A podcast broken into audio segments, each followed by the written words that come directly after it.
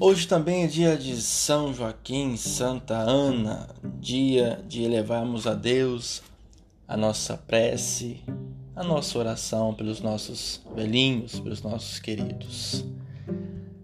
Não no mundo filosófico, no mundo teológico, mas no mundo da vida, os nossos avós são, sem dúvida nenhuma, oásis de sabedoria.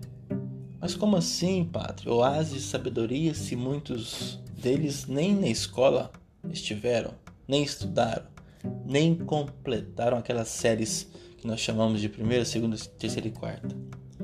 Nós queremos, de fato, hoje refletir que dentro de casa, um avô, uma avó que tem aí em torno de 70, 80 anos, tem muita experiência para partilhar com os netos, com os filhos. Avô e vó são pais e mães duas vezes.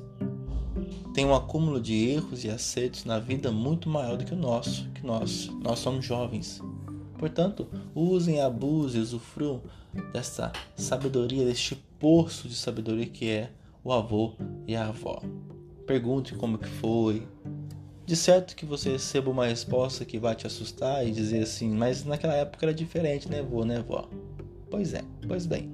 Mas não deixe de ser um poço de sabedoria, porque de fato eles têm mais tempo de vida, de experiência do que nós, e fizeram decisões amorosas, financeiras, em várias áreas da vida, acertaram e erraram muito mais que nós.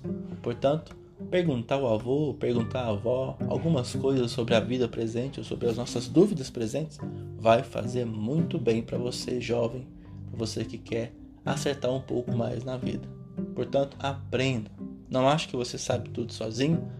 Usufrua do tesouro que é ter um avô e ter uma avó dentro de casa.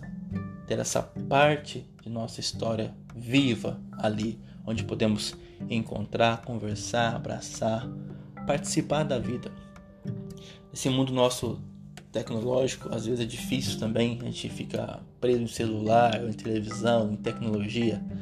A gente percebe no churrasco da família, que os jovens já entram com o celular na mão e saem com o celular na mão. Não que a tecnologia seja negativa, mas apreciar esses momentos, porque os nossos avós, pela lei da vida, pela lei natural da vida, são os mais próximos de partir para o reino dos céus. E aí não teremos mais a chance de perguntar: e aí vô, e aí vó, como era na sua época?